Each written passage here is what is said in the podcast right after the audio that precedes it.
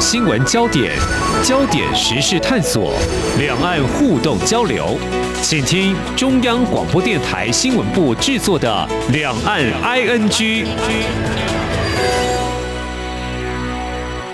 听众朋友您好，我是黄丽杰，欢迎您收听《两岸 ING》节目。那么三十分钟一起掌握两岸新闻焦点。我们先谈到，在前两天，我看到一位年轻人穿着一件 T 恤啊，他的上衣前面是写着 “Taiwan can help”，呃，让关注两岸跟国际情势的我就想起，这不是在疫情期间台湾赠送口罩给其他国家，简单而真诚的一句话吗？但是呢，最近呢，在外界讨论的政府因为疫情趋缓，是不是要将中央流行疫情指挥中心解编之际呢？来自中华民国友邦巴拉圭总统阿布多，他呼吁。台湾投资巴国十亿美元来维持邦交，并且还说巴国人民需要感受实实在在的好处，才能够对抗外交转向北京的诱惑。我又简单帮他跟防疫做了连结，在二零二零年，我国驻巴拉圭大使馆就地呃进行了紧急采购，援赠。南美友邦巴拉圭医疗人员的防疫口罩，当然提到这里，我们不是说着眼要怎么样来回报，真的就是可以帮忙，我们就尽量帮忙。只是想问，这两国长达六十五年的外交邦谊，怎么会在阿布多在访问美国期间，他接受了英国《金融时报》访问的时候吐出这样的心声，台湾跟巴拉圭的友谊难道会有些变化吗？还是说长达将近三年的全球疫情还没有结束，冲击经济是难以承受？还是呃他在接受媒体访问的时候提到，哦可能会有中国大陆的压力，或者是巴拉圭内部的一些问题呢？我们在今天特别邀请淡江大学拉丁美洲研究所副教授龚国辉来观察探讨，非常欢迎龚副教授，您好。你好，主持人好，各位听众大家好。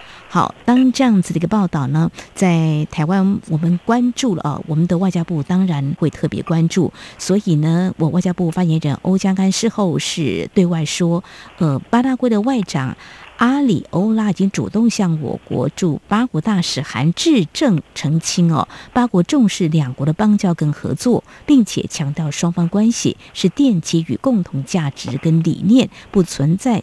交换条件，但这边首先我想请教副教授，就说台湾跟巴拉圭的邦交能够维系长达六十五年，真的是很不容易哦。嗯，所谓的同样的价值理念，是不是像美国常常挂在嘴边的民主人权的落实，还是你怎么样来观察呢？嗯，是，我觉得我们跟巴拉圭的邦交关系到目前为止啊，我个人的观察还是蛮稳定的了哦。嗯，倒不是说。大家有什么共同的价值啊？当然都是民主国家了啊，这方面对于人权什么，这个当然都是一致的了啊。当然，另外就是说，我们台湾能够提供给巴拉圭的，应该在他们的政府的评估里面，应该是比中国大陆要来得多的啊。当然，现在还牵涉到美国的因素嘛。我们在邦交维系上面，美国是一个很重要的一个助力。其实有很多的报道也指出。美国事实上有帮我们来呃巩固我们跟我们拉丁美洲邦交国的关系啊，我想他们是一个很多重的考量了，他们有他们跟美国的关系考量，他们有他们地缘政治考量，另外就是跟我们进行呃经济合作还有开发合作上面，嗯，它实际上面它是长期以来它都是有获益的，嗯、呃，我想它是基于这几种考量上面，然后决定跟我们继续维持邦交关系。嗯，近年来说哦，我们的外交部有说，光是今年呢，我们有派出两团商业考察团到巴拉圭，就是要多一点投资嘛哦。那么在二零一七年，在巴国也设立一所科技大学，已经培养了四百名的学生，在文教方面的这样的关系的一个互动交流，我想像老师您在大学任教这种感受，应该是会觉得这是两国邦谊很好的一个互动。但是你刚刚提到说。美国的角色跟关系是很重要的，像美国跟巴拉圭是不是有些历史上的因素，所以他们的外交事实上是还蛮紧密的呢？是。因为美国很注重巴拉圭，因为它在南美洲的核心地带啊，然后它跟巴西、跟阿根廷接壤。其实这个三个国家交界的地方呢，是一个犯罪、走私甚至洗钱很严重的一个区域啊。很多东西不法的活动都是透过这三国边界来进行，而且行之有年了，还有武器啊等等等等。呃，美国也很倚重嗯巴拉圭在边界安全上面的合作。这是一方面。另外呢，巴拉圭长期以来啊，都是由右派的政党执政，中间只有一个很短的呃有一任，那时候是卢戈总统啊，然后之后他被罢免掉了，然后换成弗朗哥总统。那个时候差不多是在二零零九年、二零一二年左右那一段时间，很短的一段时间是由左派，其他都是由呃右派的红党执政，所以他跟美国的关系是相当稳定、相当密切的。嗯，美国在这个安全上面。南美洲呃的这个呃很多的犯罪防治啊，跨国犯罪组织等等呢，也都是很倚重巴拉圭的，所以他们可以嗯一直维持一个很稳定的一个外交关系。然后我们也不太会听到，就像是呃巴西啊，或是像阿根廷啊，跟美国之间常常有一些齎驭啊，或者什么。相对来说的话，美国跟巴拉圭的关系长期以来都是蛮稳定的。嗯哼，巴拉圭呢人口大概是七百多万人，面积超过四十万平方公里。等一下也要谈他们啊、呃、总统。阿布朵所谈到的，像。这些东西不能够销往中国大陆，是不是也暗示就是说，的确是有一些经济上的压力？提到这个美国跟巴拉圭的一个关系哦，的确哦，美国国务卿布林肯三号呢就启程前往拉丁美洲来访问哦，就如同副教授您所提到的哦，那么要谈的问题还蛮多的，像是贩毒、打击犯罪等等。当然，外界还有解读啦，嗯，是不是在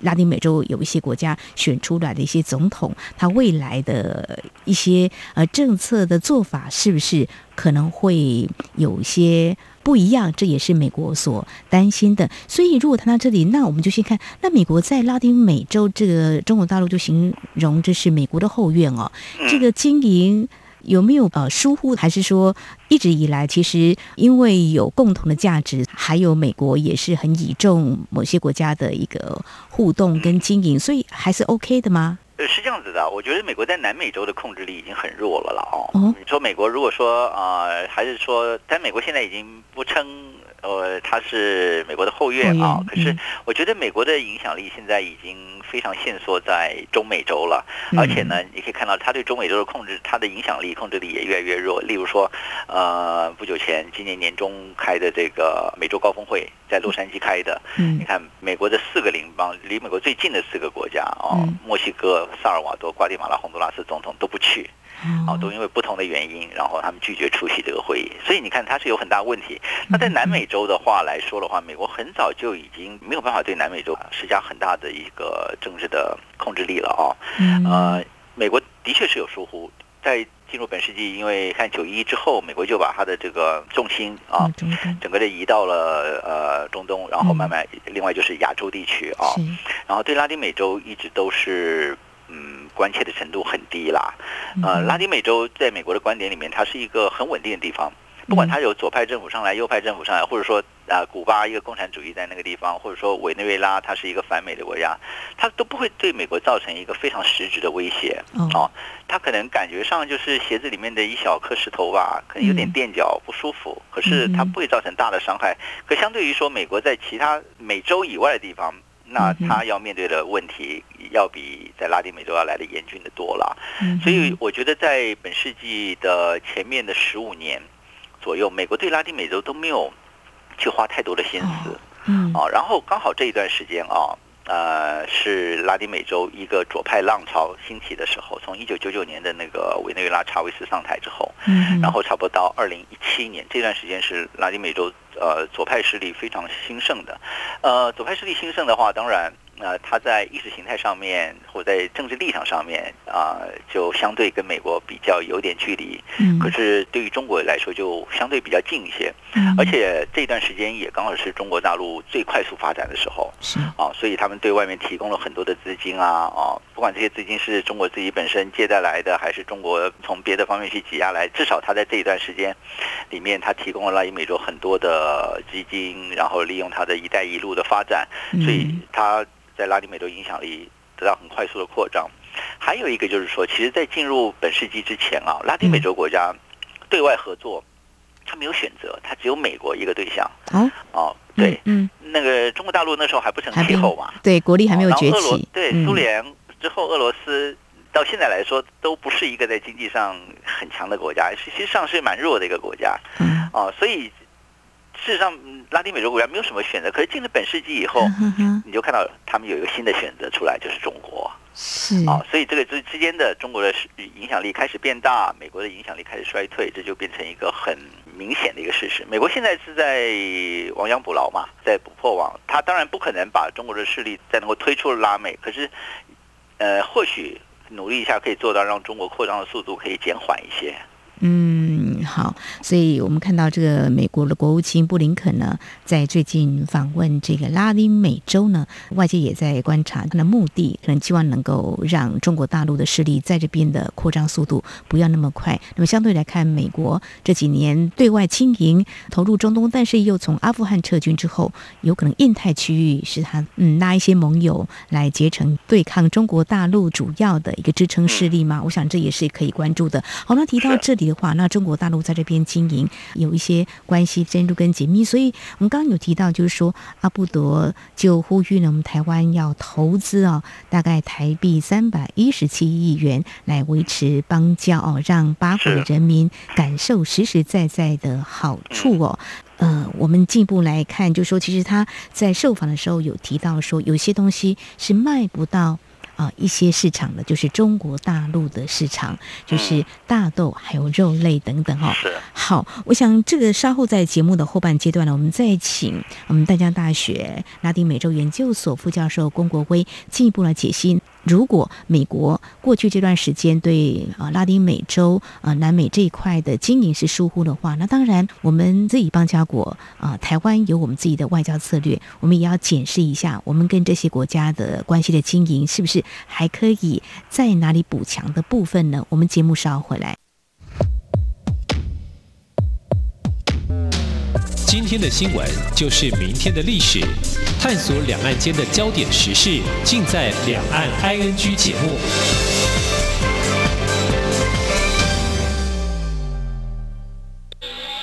这里是中央广播电台台湾之音。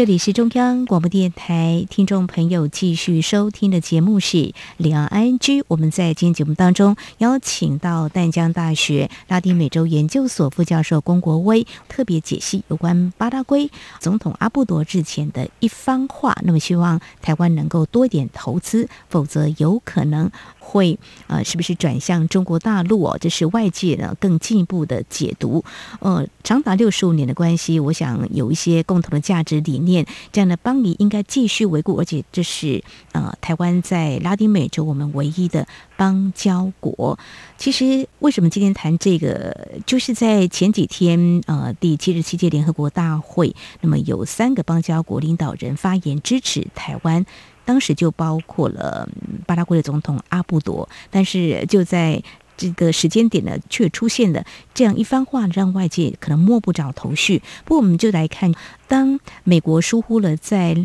南美洲的一些国家经营，那中国大陆是不是对于一些如果跟台湾邦交比较好的国家，是不是会采取像是呃这两年立陶宛跟台湾一样的？啊，这种倾向台湾跟台湾啊有经贸交流的，可能会在经济上给予一些惩罚，就让巴拉圭是不是也承受相同的必须要去抵抗的压力呢？是，就刚刚提到的，就是他希望我们能够投资十亿美金嘛，啊、哦，嗯、然后希望能能够让关系更稳固。我觉得，呃。阿布多这个话里面啊，并没有说要挟拿十亿来换邦交的这个意思在里面啊。嗯，就我所知，他一直是蛮支持台湾的。我也不认为他主观上面想要去跟中国接近，除非这个国家碰到一个他没有办法去解决的问题，就像是之前在疫苗上面的问题啊。嗯因为每个政府如果说他没有办法去取得疫苗，他承受的政治压力很大。那个时候他会想要呃从中国那边能够获得疫苗，但后来解决了台湾捐款啊，还有美国在中间的斡旋嘛啊。嗯，啊让他能够。得到疫苗，我是指，除非有这样子的问题，不然这个总统、这个政府主观上面他是不会想要去跟中国接近的。不过他刚提到这个话啊，就说他事实上有个有个矛盾啦，就是说他说现在呃受到很多的压力，那这个压力他特别提到来自于牛肉嘛，哦，对，这个国家最主要的出口商品就是大豆跟牛肉。嗯，那呃大豆台湾是没有采购，因为我相信台湾的很多厂商也试过它的大豆啦，也许它的。品质等等方面并不符合我们的需求。嗯，可是我们采购了它很多的牛肉啊。那像今年前八个月的牛肉进口量，比去年前八个月已经成长了百分之五十以上了，你成长速度很大。嗯，当然以他们的这个业者来讲的话，中国大陆市场当然是更有吸引力的嘛，因为台湾再怎么买，也就是一万到目前为止一万多吨嘛，哦，可是大陆的需求是。两百万吨以上的这样子的需求嘛，啊，它可以吃掉巴拉圭整个的牛肉，但这是一个很天真的想法啦，因为你还要面对竞争嘛，哦，是，这并不是这么简单。可是他说他承受了这个来自于牛肉业者或是大豆业者的压力，那我们提供了十亿的，我们不要说十亿，我们今天如果真的有投资过去两亿三亿的话，这也跟。这个大豆或者是牛肉的压力团体扯不上关系嘛？对呀，因为他们还是不能够出口到大陆去嘛，对不对？他们的抱怨也还是会在，他们的压力也还是会在。也许在他讲话上面，他要去表达一下，就是说他受到很大的压力了。嗯。可是我觉得我们的邦交国里面，希望台湾去投资的这种呼声，是十几年、二十年来。都没有停止过的，因为台湾提供他们很多援助，他们也知道从援助里面他们得到了他们社会发展所需要的一些助力。可是他们最希望的还是能够提升他们的就业，然后让他们的这个生产的技术，让他们的这个生产的结构能够因为呃外来的投资有点改变，然后他们都看台湾是一个科技很发达的国家，在各个方面呃都是领先他们很多，所以他们都很希望台湾能够。有投资过去，您刚刚在有提到说台湾有两个考察团呐、啊，或台湾有其他的考察团。其实这些考察团过去啊，多半真的会在当地投资的并不多啦，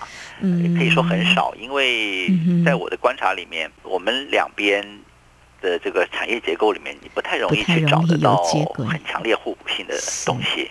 哦，你可能去有些农产品加工业啦，或者是比较低的这种产业，呃，这种产业通常投资额也不会很高嘛，哦，然后再加上我们两边的距离那么远，还有语言啊等等上面的问题，这不只是巴拉圭啦，其实我们其他的，我觉得瓜地马拉、洪都拉斯啊，这这些邦交国，他们也都希望我们去投资，可是投资实质上面有它的一个困难度，因为我们不是像中国大陆一声令下。呃，不计损益的，然后国营企业就把钱丢进去了。嗯嗯。啊，我们这边的投资是私人企业在做的嘛，我们只能引导私人企业，对，让他们去看到巴拉圭，让他们去巴拉圭去找，或者到我们的邦交国去，呃，看一看，然后能够发掘一些投资的可行性，或者是了解当更了解当地，然后嗯，能够有进一步的发展。可是我们没有办法勉强他们去做什么样的事情啊。我觉得这是我们所面对的一个困难了。对于我们的邦交国的投资，一直都是一个，我觉得是一个很难解决的问题，很难有突破性发展的问题。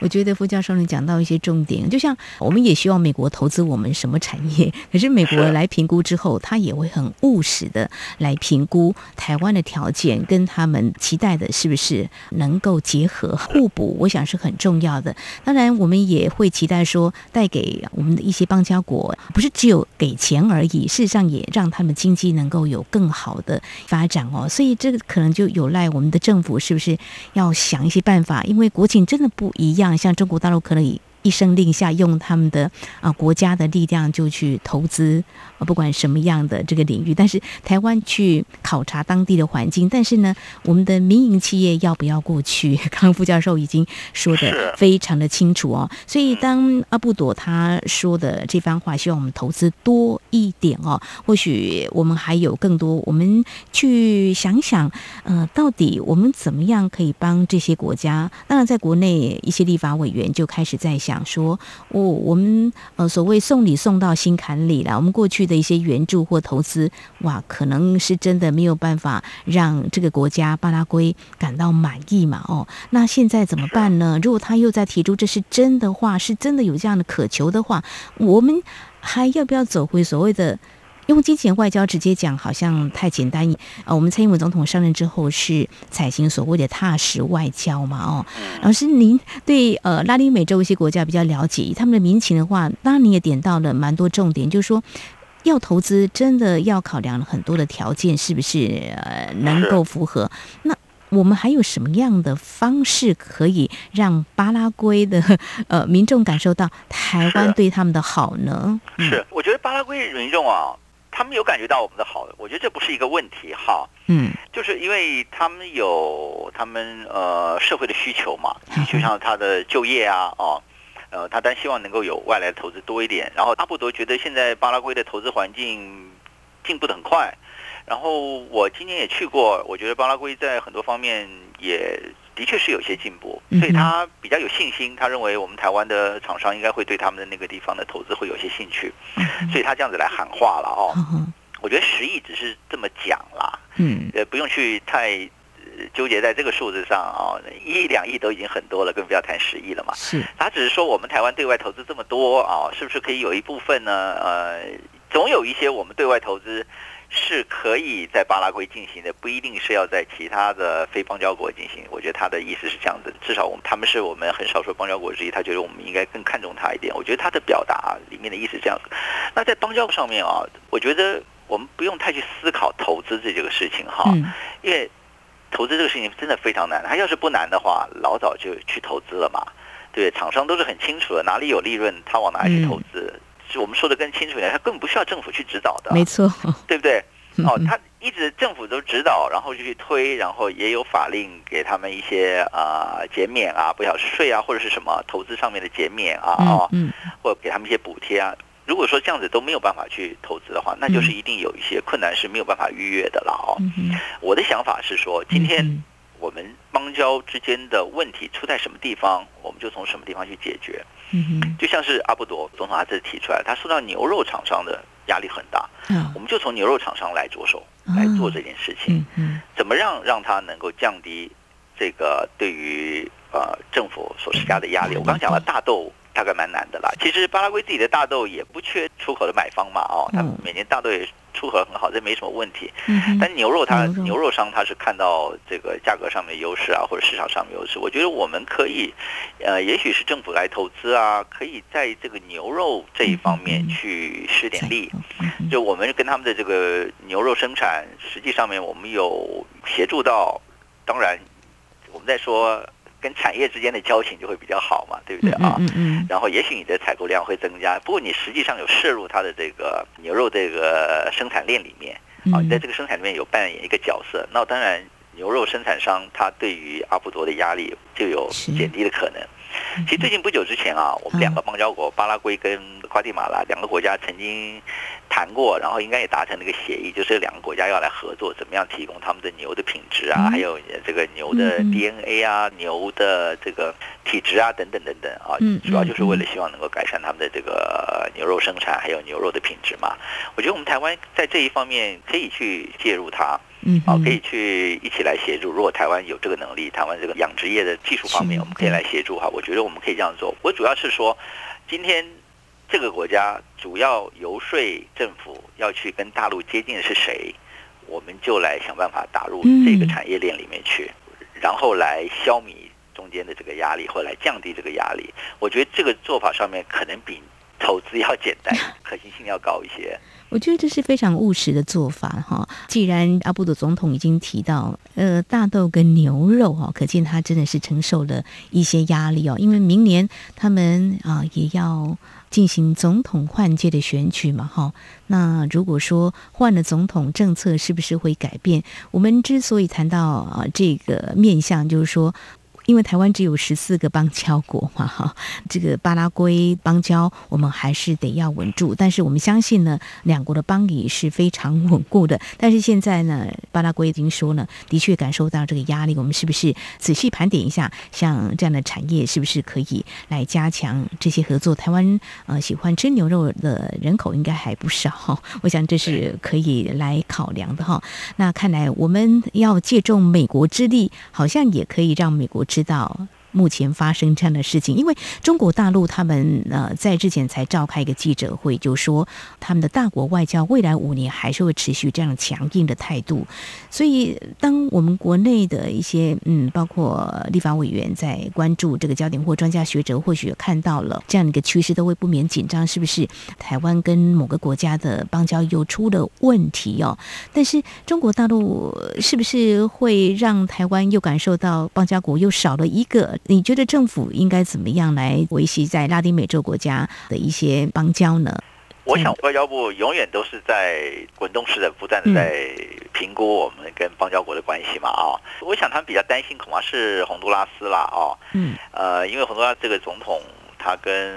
美国之间的关系啊，还有他跟美国之间的恩怨啊，还有他个人的一个政治的倾向啊，或者是他的外交的方向啊。可能都有一些潜在的对我们邦交不利的因素，虽然现在还没有搬到台面上来啊，也没有去谈到，也没有表现出来说两国国的邦交会有很大的危机。可是，我觉得这种危机是存在的、潜在的。我想外交部的评估也是如此了啊。另外，在拉丁美洲应该就没有什么，至少眼前来看，没有什么太危险的。像瓜地马拉跟我们的关系很好，呃，我觉得现在我们来要做的方面，嗯。我刚刚讲了，投资上面是很不容易的啦，哦，那采购是一个方式，就像是我们还是很集中，像巴拉圭，我们跟它的贸易，呃，百分之九十三左右都集中在。牛牛肉、牛内脏这样子一个东西上面，也许我们可以有一些，这些政府也会组织一些呃商贸团去采购，去看这些国家有什么东西可以购买的。另外比较重要的，我想还是在员外上面。嗯，哦，因为你再怎么买，像巴拉圭牛肉，我们刚刚讲了，现在已经呃买到呃一万三四千吨了嘛，哦，然后如果说你要再增加的，你要再怎么多，它已经是台湾的第二大的牛肉。进口来源了，台湾已经是巴拉圭的第四大的这个牛肉出口地，呃，你要再去做很大的扩张，恐怕也不是很容易了啊。那第一个就是呃，往这个进口的多样化方面来做啊，对，这个也是受到这些国家本身产品的客观限制，它有没有那么多东西你可以买啊？如果说贸易投资都有它难以突破的地方的话，那我们台湾最能够做的，那应该还是员外。员外我不是指钱上面的问题了，钱是一定要花的了哈。可是就是说，你今天嗯，他社会上所需要的事情，也许我们可以扩大一点，也许可以再增加一点援外的费用啊，让呃他们这样子国民可以更能够感受到，就像是呃阿布多讲的，更能够感受到我们。是个邦交国，然后他们在台湾的外交里面是有很重要的一个战略地位的。我觉得援外还是一个我们比较能够使力的地方啊。呃，美国是对我们的邦交有很大的帮助啊，它稳定这些国家，让这些国家不会转向到中国。可是台湾要付出什么代价，这个是美国是不会去管的。但是你就台湾自己要去谈，自己要去思考，在什么样的代价之下，你可以获得一个稳固邦交的一个效果。啊，我觉得目前在做的啊，其实我们的外交做的很绵密了，对对，拉丁美洲外交，只是说在某些上面去加强它，啊，就像我们的员外，或者是我刚刚讲到了，也许我们可以去思考我们的呃跟巴拉圭牛肉商之间的合作的关系，啊，有这种合作关系，也许你就可以。嗯，相对的来说，让邦交更稳固一点。在其他国家里面，我们就找它的这个政府的压力来源在什么地方，政府对我们抱怨的东西是什么样的产业，那我们就试试看往这些产业能不能够有一些更进一步的一个合作。因为这些产业，我觉得。都是台湾可以做得到的啦，因为听他们的这个工业结构啊，或者他们出口啊，都是比较集中在农业这些产品上面。我觉得我们在这方面可以合作的空间应该还是有的。嗯哼，好，非常谢谢功夫教授，您的建议非常的务实哦。我们来看，我们跟这个国家到底哪方面可以来做一些合作？援外的费用可以再多增加一些，让巴拉圭的这个人民感受到台湾的。友善跟好哦，那么多采购一点牛肉哦，也是我们可以做的。呃，当然，我们的国人也要认知钱它的一个价值跟意义，就是说我们怎么样来帮助，值得这么做，也应该这么做哦。当然，民众要成为政府最好的一个后盾，就是要相信政府。当然，政府也会做最好的一个评估了哦。好，我们在今天呢，针对有关我们的友邦巴拉圭总统阿布多日前一番话，希望我们多投资哦，来维持邦交，让巴国人民需要感受实实在在的好处，我们仔细听他这番话，也来看我们台湾还能够做些什么，也了解呢。美国在拉美地区外交关系的经营，还有中国大陆在这几年他们所采取的一些策略。当然，我们自己的邦交国我们要顾好。非常谢谢淡江大学拉丁美洲研究所副教授龚国威非常专业的解析，谢谢您，谢谢，谢谢，谢谢主持人，谢谢各位听众，再见。好，以上就是今天两岸安居节目，非常感谢听众朋友您的收听，华丽姐祝福您，我们下次同时间空中再会。